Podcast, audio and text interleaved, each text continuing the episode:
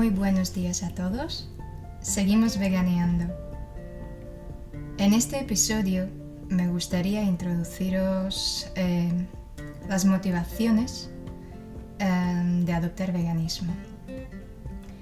Este episodio se va a basar en los fundamentos teóricos están extraídos eh, de mi tesis doctoral que trata sobre el veganismo y el bienestar y hoy concretamente vamos a abordar todo tipo de motivaciones eh, que nos pueden inspirar a la hora de adoptar este nuevo estilo de vida. Bueno, empezamos. En, en global tenemos seis grupos de motivaciones. Los iremos viendo uno por uno, con más detalles y más ejemplos. Así que el primer grupo es la motivación por la salud. El segundo es la ética. Dentro de la ética tenemos dos subgrupos. Por un lado tenemos los valores morales o el bienestar animal y por otro lado tenemos la preservación ecológica. En tercer lugar, un tercer grupo de motivaciones para adoptar el veganismo es la espiritualidad. Aquí diferenciamos primero en la filosofía y religión. También un cuarto grupo tenemos los sentidos, el sabor. En quinto lugar, vamos a hablar sobre la influencia social, sobre la adopción del veganismo. Y por último, el sexto grupo va a ser la cultura. Así que empezamos con la motivación de la salud. Aquí comentaros que normalmente en, las culturas occidentales la mayoría de los vegetarianos y los veganos eh, suelen em, adoptar esta nueva forma de vida por motivaciones de la salud en comparación con las motivaciones éticas o motivaciones religiosas eh, que solían prevalecer en los tiempos pasados. Esto se puede representar también y se refleja en un incremento de la demanda de los productos más saludables, más ecológicos, naturales, lo cual eh, inspira a los consumidores a adoptar unos mm, consumos más veganos, más vegetarianos, más basados a base de planta. Em, los veganos y los vegetarianos eh, que se orientan mm, por la salud, digamos que se motivan a seguir con esta dieta para mejorar su salud, habitualmente no están muy, eh, no tienen muy internalizada la ideología del veganismo a nivel eh, ético. son más conservadores, eh, les preocupa más pues la seguridad de la alimentación. Eh, aquí comentaros que una dieta vegana y vegetariana eh, está reconocida por los médicos como una dieta saludable y nutritiva y además beneficia al consumidor por sus niveles más bajos de las grasas saturadas, de colesterol, de las proteínas animales y nos aporta unos niveles más altos de antioxidantes como la vitamina C, E, la fibra, el magnesio, el potasio, etc. Entonces, en esta línea de pensamiento, eh, descubrimos que las dietas veganas y vegetarianas ayudan a, anticipar eh, o digamos ayudan a prevenir las enfermedades eh, de tipo cardiovascular, las enfermedades del corazón, la obesidad, la diabetes, la hipertensión, eh, los problemas de colesterol y varios tipos de cáncer. Uno de los motivos por los que las personas deciden eliminar el consumo de carne de su dieta, en el caso de los veganos, digamos, motivados por la salud, es el uso de las hormonas en la ganadería industrial, que, es perjudicial no solamente para los animales, sino que también mm, perjudica directamente la salud de los humanos. Entonces, eh, según una evidencia amplia eh, de los médicos, esa nos identifica que, que la dieta basada en consumo de carne, producción y el consumo de todos los productos de carne, cárnicos y derivados, es perjudicial y propone que las dietas eh, vegetarianas, veganas, eh, a base de, vegetales, de legumbres, de frutas y de cereales, pues es un, es un activo para la salud humana. Por ejemplo, en el tema de cáncer, eh, la Organización Mundial de la Salud eh, realizó un estudio eh, y revisó 800 casos médicos y estos científicos concluyeron que las carnes procesadas, las carnes rojas, son cancerígenas para los humanos. Em, este estudio también encuentra una conexión entre el cáncer y el consumo de todo tipo de carnes, tanto carnes blancas, rojas, eh, la carne de cerdo también. En cuanto a la salud del corazón, eh, pues tenemos las enfermedades eh, cardiovasculares, diabetes, y entonces aquí me gustaría comentaros los resultados de un estudio que se llama The China Study, y allí estudiaron 6.500 adultos de diferentes zonas, regiones eh, de la semi-rural china que tienen un estilo de vida similar, con una composición genética muy parecida y que, mm, que tenían diferentes tipos de, enfermedades. Entonces, eh, ¿qué pasó con este estudio? Pues descubrieron que las personas que seguían una dieta a base de plantas, excluyendo todo tipo de carnes, pescado, eh, productos em, lácteos, huevos y los subproductos animales. Eh, de esta forma evitaban, reducían e incluso revertían el desarrollo de diferentes enfermedades como es eh, la enfermedad del corazón, el diabetes, el cáncer de mama, de próstata, entre otros. En cuanto a cáncer de mama, me gustaría em, comentar los resultados de un estudio de la Universidad de Harvard eh, que encontraron que hay una relación mm, positiva entre el consumo de carnes rojas en los adolescentes y un incremento del 22% de cáncer de mama premenopausal. Es decir, si las niñas jóvenes adolescentes consumían carnes rojas, tenían un 22% de mayor riesgo de contraer el cáncer de pecho. Otra de la evidencia que confirma la motivación de la salud de adoptar una dieta más a base de plantas, una dieta vegetariana o mejor aún una dieta vegana, pues tenemos el problema de la obesidad. Y aquí pues comentaros que las dietas veganas ayudan a acelerar el metabolismo, porque normalmente las personas que comen carne eh, sufren de obesidad tres veces más que los vegetarianos y nueve veces más comparados con los veganos. Otro aspecto es la mortalidad. Aquí tenemos un estudio, uh, llama, eh, que descubrieron que el hecho de comer carne se relaciona con muchísimas enfermedades. Sin embargo, cuando se adoptan las dietas eh, veganas, eso reduce la mortalidad de todo tipo de causa.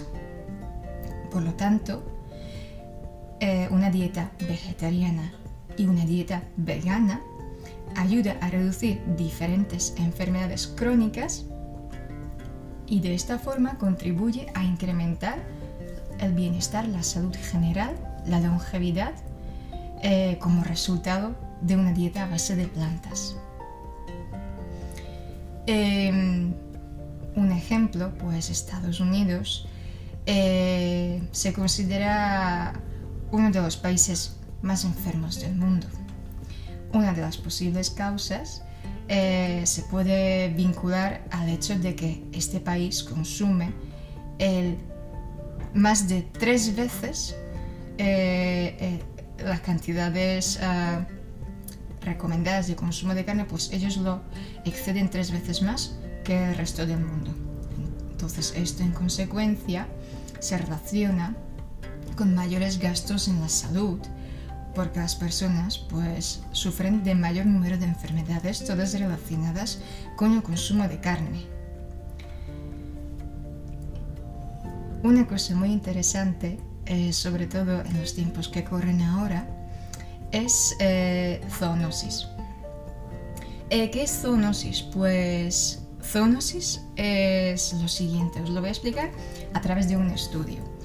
Em, unos científicos estudiaron 1407 tipos de patógenos humanos y ¿qué es lo que descubrieron? Pues descubrieron que tres cuartos de las enfermedades humanas que emergieron recientemente se relacionan con zoonosis, es decir, una enfermedad que se puede transmitir de animales a humanos. Por lo tanto, la forma en la que se cría el ganado eh, se relaciona directamente con la salud humana. Unos ejemplos que nos van a ver esto de una forma mucho más sencilla es, por ejemplo, la gripe avial, y más recientemente pues tenemos el, COVID. Em, hay una cosa muy interesante también sobre el veganismo, no solamente a nivel de la salud eh, física, sino que también a nivel de la salud mental. Eh, hay un, trabajo que estudió niños en Inglaterra y les midió el nivel de IQ estos niños, que los que disfrutaban de un nivel intelectual superior, eh, tenían más probabilidad de adoptar dietas veganas 30 años después. Y en cuanto al cambio genético, pues el veganismo, eh, acompañado por un estilo de vida saludable, también ayuda a mejorar eh, la expresión genética y también reducir el riesgo eh, genético elevado. A través de la dieta y el ejercicio, pues podemos transformar la arquitectura de nuestras cromosomas. Así que esto es bastante eh, positivo a la hora de seguir con las dietas veganas, porque podemos mejorar nuestra genética y así mejorar eh, la evolución de la especie humana de forma consciente. Bueno, esto pues por encima hemos visto las motivaciones, eh, la motivación de la salud, las personas que adoptan las dietas veganas basadas por una motivación más intrínseca, más eh, orientada hacia el beneficio de uno mismo. El segundo grupo son las motivaciones eh, éticas. Aquí el yo pasa a formar parte de un ah, propósito superior, el bienestar no solamente el mío, sino que el bienestar de todos, de otros seres vivos y del planeta. Em, entonces, probablemente os acordáis, todavía en el grupo 2 teníamos la motivación ética y dentro de la ética teníamos el bienestar animal y la preservación ecológica. En primer lugar, vamos a ver el bienestar animal, los valores morales. Entonces, los veganos que se basan en, su decisión de, adoptar y seguir con las dietas veganas, pues basan sus fundamentos ideológicos en el bienestar animal y también en la preservación ecológica del planeta. en este sentido, eh, este, este, estilo de vida los veganos lo adoptan como una especie de contexto más filosófico, ideológico, humanista y o espiritual. El hecho de que las personas coman los animales eh, es una forma de dominio, eh, dominio de los humanos sobre el mundo animal y también refleja un dominio jerárquico en las relaciones humanas, que se basan en el control, el poder y la supresión de los más débiles. En este caso, los veganos éticos eh, tienen, digamos, una perspectiva más amplia de, razones que, que, facilitan y que ayudan en su compromiso hacia el veganismo, más que las personas que solamente basan su, ideología en la salud. Eh, también hay algunos trabajos que identifican que los eh, veganos creen que la carne, el consumo de carne, eh, origina unos cambios no deseables en nuestra personalidad, ya que despierta la naturaleza animal y el comportamiento animal dentro de nosotros mismos.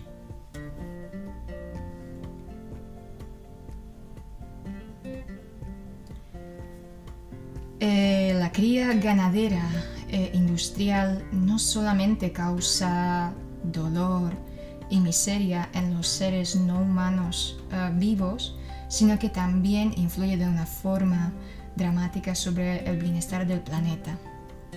Entonces, estos dos aspectos eh, éticos son relevantes, eh, tanto el bienestar animal como la preocupación medioambiental.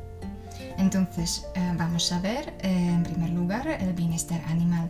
Aquí me gustaría comentaros una perspectiva utilitaria es una perspectiva, perspectiva filosófica que considera que una acción es moral, aceptable, si sus consecuencias generan el mayor mm, nivel del bien para el mayor número de seres sintientes. Entonces, desde una perspectiva humanista supremacista, los intereses humanos siempre van a ganar sobre los intereses animales, porque los humanos eh, tienen una inteligencia superior, entre comillas, y por lo tanto siempre van a tener unos intereses más altos y en más cantidad en comparación con los animales y siempre van a prevalecer los intereses humanos. Si lo aplicamos al veganismo, entonces tenemos aquí una pequeña trampa, porque el hecho de comer animales se puede ver hasta moralmente correcto si esto em, llena los intereses eh, del mayor número de población humana. Es decir, si llenamos el estómago de muchas personas y las personas no pasan hambre, entonces desde esta perspectiva, pues aquí tenemos esa pequeña trampa que se podría ver como algo correcto. Y siguiendo esta misma línea de pensamiento, por eso también muchos experimentos científicos eh, se realizan sobre los seres no humanos precisamente porque los animales se consideran que experimentan niveles de dolor más bajos, más reducidos que los humanos. Eh, lo cual pues la evidencia hoy en día cada vez demuestra más en especies más pequeñas, más remotas, que tienen eh, sensación de dolor, que pueden perfectamente experimentarlo. Bueno, visto esta perspectiva un poco de utilidad para los que le interesa, eh, vamos a ver la ética de la virtud. Eh, desde este ángulo de vista, aquí definimos una vida virtuosa, aquella que eventualmente va a llevarnos a adoptar veganismo ético, pero no desde la perspectiva de utilidad eh, que busca maximizar los valores y los intereses, sino que eh, convertirnos en un ejemplo de un carácter moral bueno, este mismo que Aristóteles lo definió como la grandeza del alma. La ética de la virtud es una filosofía antigua y esta pues apoya el respeto hacia otras formas de vida, la compasión, la no violencia, la justicia, la conciencia del impacto ambiental de nuestras decisiones eh, de la comida. Entonces, esta filosofía también considera como un acto no moral el hecho de comer carne cuando tenemos a nuestra disposición unas alternativas a base, a base de plantas que son igual o incluso superior en nutrientes, lo cual habitualmente ocurre en, los países más desarrollados. Otra perspectiva muy interesante a comentar dentro de este grupo de ética y dentro del subgrupo de las motivaciones eh, por el bienestar animal, pues hay una filósofa que se llama Cora Diamond y ella comenta que las personas no eh, no asesinamos a otras personas por carne o por comida o no comemos eh, cuerpos humanos muertos, aunque hayan muerto de forma natural y aunque su carne fuese sabrosa y nutritiva. Esto afortunadamente no ocurre eh, por ahora. La diferenciación, el enfoque diferente que ella introduce es que tenemos que nosotros nos movemos con el uso de ciertos términos, como por ejemplo persona, amigo, mascota. Todas estas palabras eh, implican una variedad rica de sentimientos y de relaciones morales.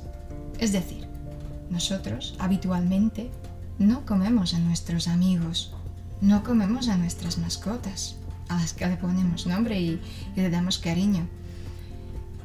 Aunque teóricamente podríamos, pero en general em, esto no ocurre.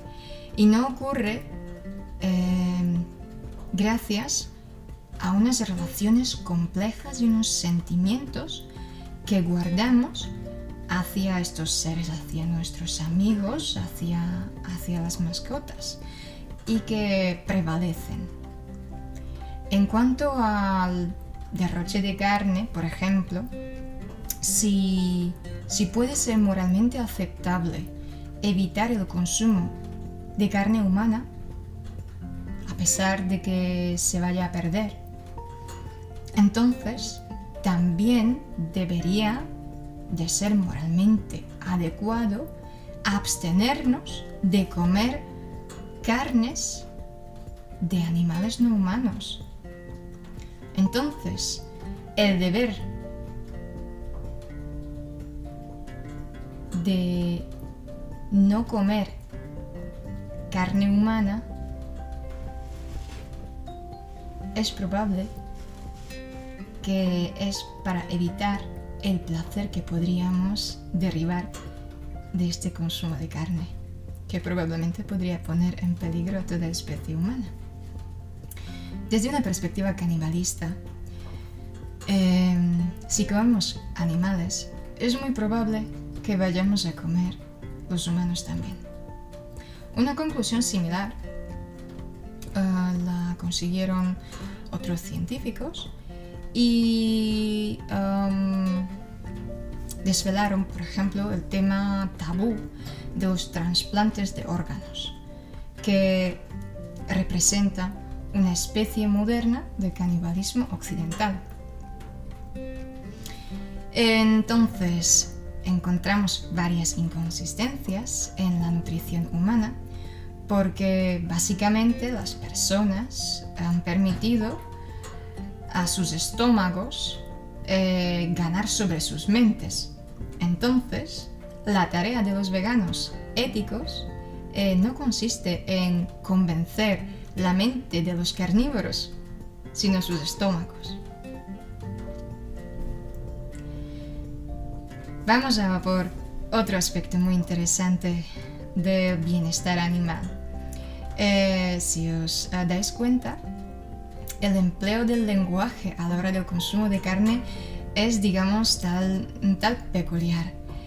Eh, no se usa generalmente animales muertos o animales asesinados, sino que el marketing de la industria cárnica ha empleado unos eh, términos más atractivos, como por ejemplo hamburger, hot dog, eh, nuggets, simplemente para eliminar esa imaginación que se podría asociar con, con el sistema de, matanza de los animales o, con la carne cruda o carne muerta.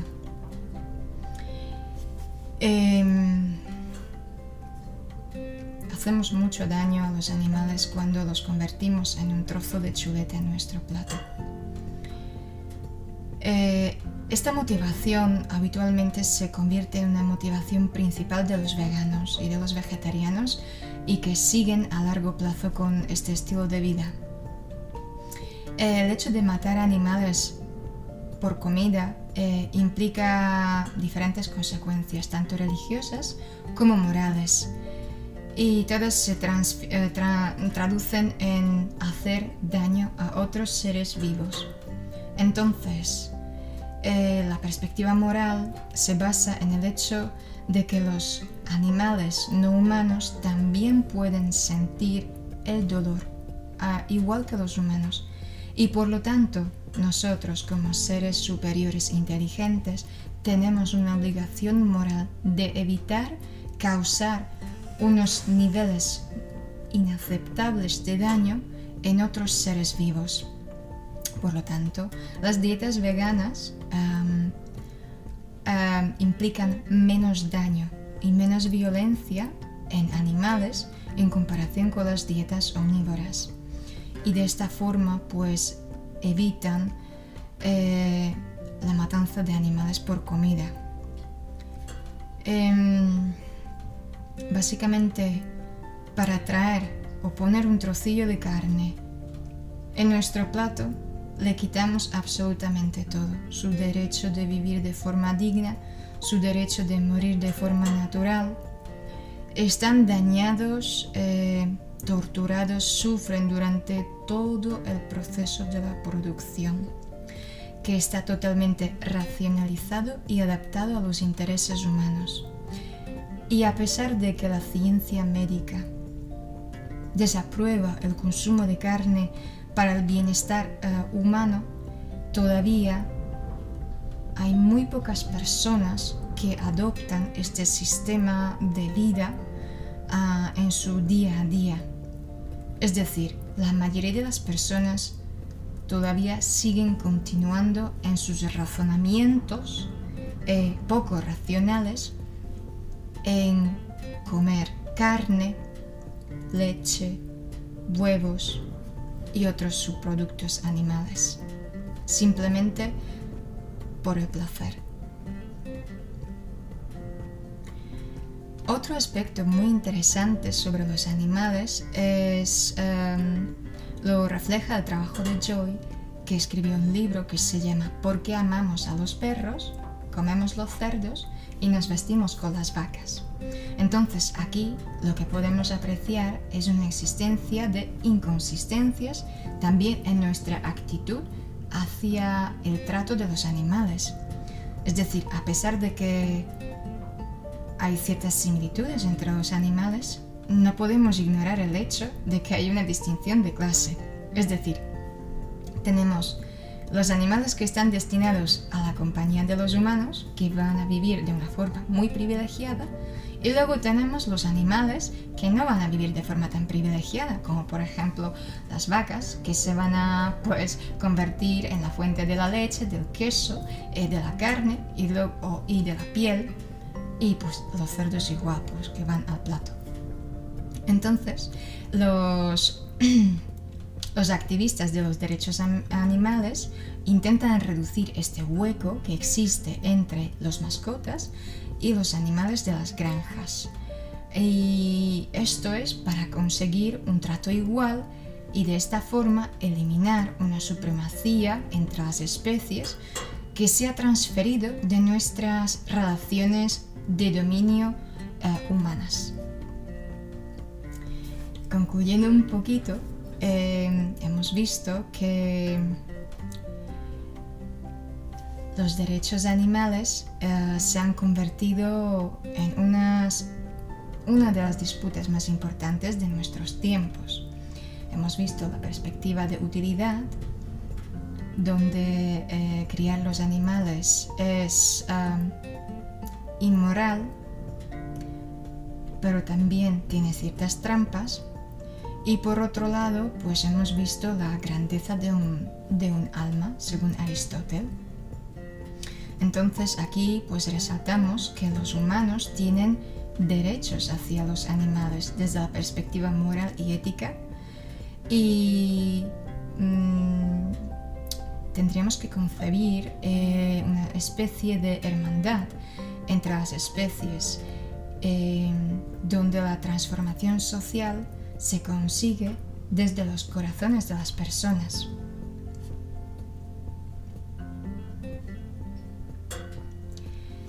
Visto eh, este apartado de, las motivaciones éticas y dentro concretamente el bienestar animal y los valores eh, morales, eh, vamos a ver la preocupación ambiental. Entonces, em, los efectos de la producción y el consumo de la industria cárnica tienen unas consecuencias devastadoras en el medio ambiente de este tema, igual que de otros, podríamos hablar eh, de una forma mucho más detallada.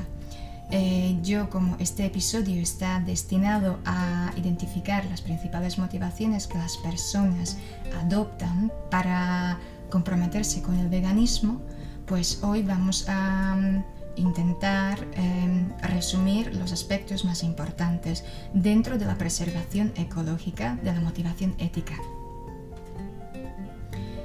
Entonces, em, la motivación ecológica del veganismo conecta la conciencia de las decisiones de comida de las personas con su impacto ambiental. Esto tiene un efecto a nivel micro y a nivel macro, es decir, a nivel pequeño y a nivel global. Y esto se refleja que las dietas basadas en el consumo de carne engloban problemas eh, que se relacionan con la falta del agua, con la polución, la contaminación de agua, del suelo, la erosión del suelo y el hambre en el mundo. Entonces la solución vegana, vegetariana, eh, propone eh, reducir este, esta degradación medioambiental y revertir eh, la explotación de los recursos naturales a través de una reducción gradual del consumo de carne sobre un periodo pues, a largo plazo. Por ejemplo, en Estados Unidos, aproximadamente 50% de todos los recursos de agua se utilizan, se destinan a, a nutrir el ganado. Y además, más de la mitad de la polución de agua está causada a base de, ganado. En cuanto a la explotación de la tierra, em, dentro de, la tierra agrícola, el 90% lo ocupa la cría del ganado industrial.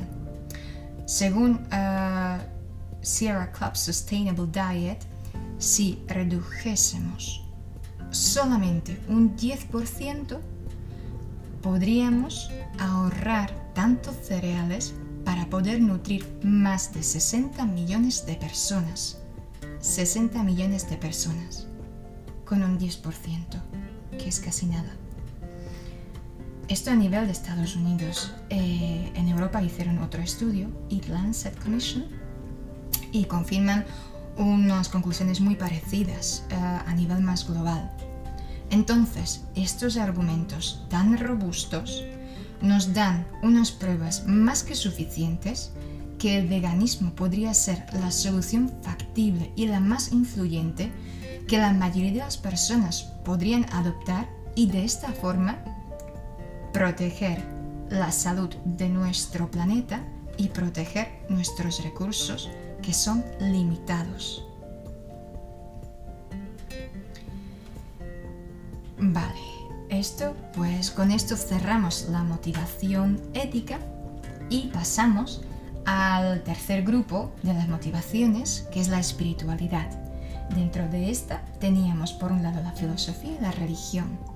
Entonces, las motivaciones espirituales eh, que, digamos, las personas siguen para adoptar su estilo de vida vegano, eh, reflejan pues perspectivas filosóficas y religiosas. Desde la perspectiva más filosófica, encontramos que el veganismo, durante la época de Pitágoras, se conectaba, se relacionaba con metempsicosis. ¿Qué es metempsicosis? Es, em, se entiende como transmigración de almas. Entonces, a través de la adopción de dietas vegetarianas, las personas podrían evitar los efectos devastadores de canibalismo. Además, muchos mm, adherentes vegetarianos y veganos eh, no comen la carne por el principio de ahimsa. Eh, ahimsa es una terminología que fue introducida por Gandhi y que la utilizaba para referirse a una práctica de la no violencia hacia otros seres vivos, con lo cual este principio ahimsa promueve la práctica de la compasión hacia todos los seres vivos. Desde el punto de vista occidental, los individuales, las personas, deciden no comer los animales porque este tipo de comida puede despertar violencia dentro de ellos y reducir su iluminación personal. Por lo tanto, el veganismo se puede entender también como una materialización de la libertad a través de las decisiones de comida. Y esto em, constituye un nuevo campo donde uno puede expresar su filosofía de vida. Desde el punto de vista más religioso, desde las motivaciones más religiosas, el principio vegano, vegetariano, eh, para el tema de la dieta tiene sus orígenes en el encuentro entre el Creador y el hombre en el jardín Eden. Y allí el consumo de carne fue como un recordatorio constante eh, de nuestros pecados que se originaron en el primer pecado eh, de Adán y Eva. Desde la perspectiva de la filosofía oriental, eh, que está materializada en religiones como budismo, hinduismo, jainismo, el vegetarianismo, eh, su objetivo es promover un estilo de vida armonioso y sin hacer daño a los demás. Ahora pasaremos a ver la cuarta, el cuarto grupo de la motivación, que es en los sentidos, el gusto. Entonces, seguramente que conocéis personas que pueden sentir cierto tipo de aversión hacia la carne, ya sea por la textura, el sabor, el olor o simplemente verlo. Y hay algunos estudios que eh, indagan más este concepto y encuentran que la posible eh, razón de esta repulsión podría originarse en en la directa conexión con, el cuerpo muerto del animal, eh, con la forma de matar a, este ser o simplemente la carne en, sí mismo. Entonces, esta apariencia tan abominable que tiene, pues puede conducir a que las personas eviten totalmente comer la carne. El quinto grupo dentro de las motivaciones eh, tenemos la influencia social los influencers. Eh, hoy en día, eh, afortunadamente, el vegetarianismo y veganismo, su forma más estricta, se han convertido muy populares, muy trending. Eh, están, mm, ser vegano hoy en día pues es ser cool. Eh, esto se debe gracias a, un grupo de personas cada vez más grande eh, de diferentes esferas sociales que han adoptado este estilo de vida muchísimas veces por la salud o por motivaciones éticas. Entonces, eh, cada vez más y más personas se inspiran en adoptar el veganismo porque admiran a estas personas famosas o los influencers que lo quieren pues copiar y así, de esta forma, em, se pueden ver percibidos como los veganos, ¿no? como más saludables, más disciplinados, más atractivos, empáticos que los omnívoros. Veganos en este sentido, a pesar de ser una minoría social y muchas veces estigmatizada, representan un modelo aspiracional, o un grupo al que las personas quieren seguir eh, y a pesar de que algunas personas todavía siguen consumiendo algunos niveles de carne, prefieren llamarse veganos eh, para pertenecer a este grupo de referencia y beneficiarse eh, de este estatus social más elevado. Porque normalmente los veganos y los vegetarianos suelen ocupar unas posiciones sociales de clase media a clase alta. Por ejemplo, en Estados Unidos, eh, una dieta eh, baja en calorías es una dieta que no se lo puede permitir todo el mundo. Por lo tanto, em, pertenece más a, la clase social más alta. Entonces, en consecuencia, la influencia social nos sirve como un vehículo para adoptar em, las creencias veganas entre un público más grande. Eh, algunos ejemplos de las celebridades, por ejemplo Bill Clinton, eh, Natalie Portman, Mike Tyson, Beyoncé, eh, Brian Adams, entre muchos más.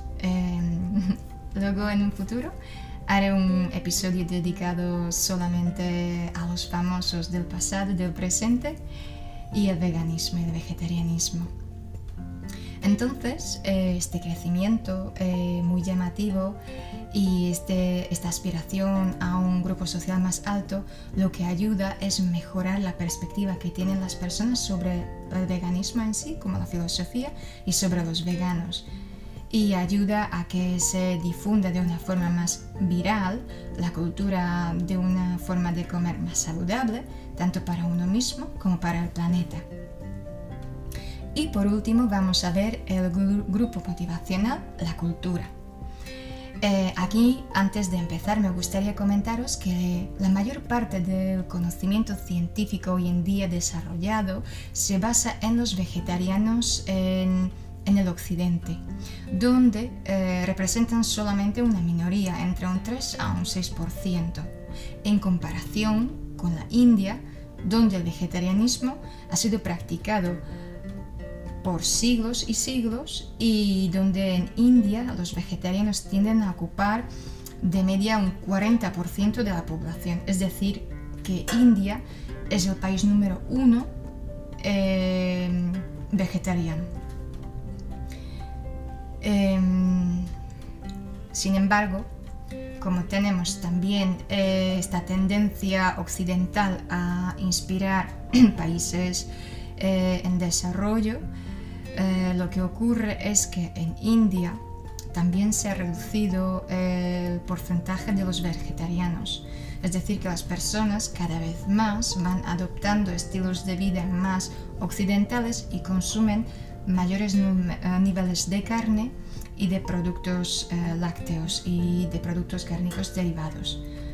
En, en las culturas del occidente, los vegetarianos normalmente no lo son desde nacimiento, sino que el proceso de conversión ocurre en algún momento específico de su vida que a lo mejor está propulsado por un evento o por cualquier otra condición, mientras que en la India los vegetarianos siguen una dieta sin carne desde el nacimiento, eh, debido a su fe, a su cultura y a la pertenencia a una comunidad más buscando más puridad. Entonces, por ejemplo, los vegetarianos del occidente se caracterizan por ser más liberales que los omnívoros, mientras que los vegetarianos de la India son más tradicionales, eh, porque el vegetarianismo allí se relaciona con el asceticismo y con la puridad, la pureza del alma y del cuerpo, porque ellos eh, lo que les preocupa es eh, evitar la polución del cuerpo Y en segundo lugar, digamos, llegaría la preocupación por el bienestar animal. Bueno, pues estos son seis principales grupos de las motivaciones que una persona puede ir adoptando para comprometerse de una forma consistente y duradera con el veganismo eh, normalmente lo que ocurre es que las personas vegetarianas, veganas, experiencian una transformación progresiva. Es decir, que a lo mejor al principio nosotros podemos adoptar el vegetarianismo por los motivos de la salud y poco a poco vamos descubriendo otras motivaciones, motivaciones animales, por los valores morales, por la compasión, por el medio ambiente y nos convertimos en el aspecto del vegetarianismo más estricto que es el veganismo y vamos uh, transformando nuestras motivaciones iniciales combinándolas uh, lo que nos ayuda a mantener más consistente y ser más comprometido con esta forma de vida a largo plazo. Bueno, espero que os uh, haya gustado esta pequeña charla sobre las diferentes formas de motivarnos a la hora de identificarnos con un estilo de vida más saludable. Y en el próximo episodio eh, vamos a hablar sobre las deficiencias em, de, de la alimentación vegana, que a, pesar de que hemos comentado que el veganismo es muy bueno para la salud, es importante resaltar que una dieta vegana o vegetariana equilibrada es la que beneficia la salud. Entonces, en el próximo episodio veremos cómo equilibrar nuestra dieta, cómo cuidar eh, los eh, nutrientes que son más deficientes por regla general en las dietas veganas y cómo hacer que nuestras vidas sean pues más respetuosas, más vitales y, y que tengan mayor sentido. Bueno, ¿seguimos veganeando? Hasta luego. Música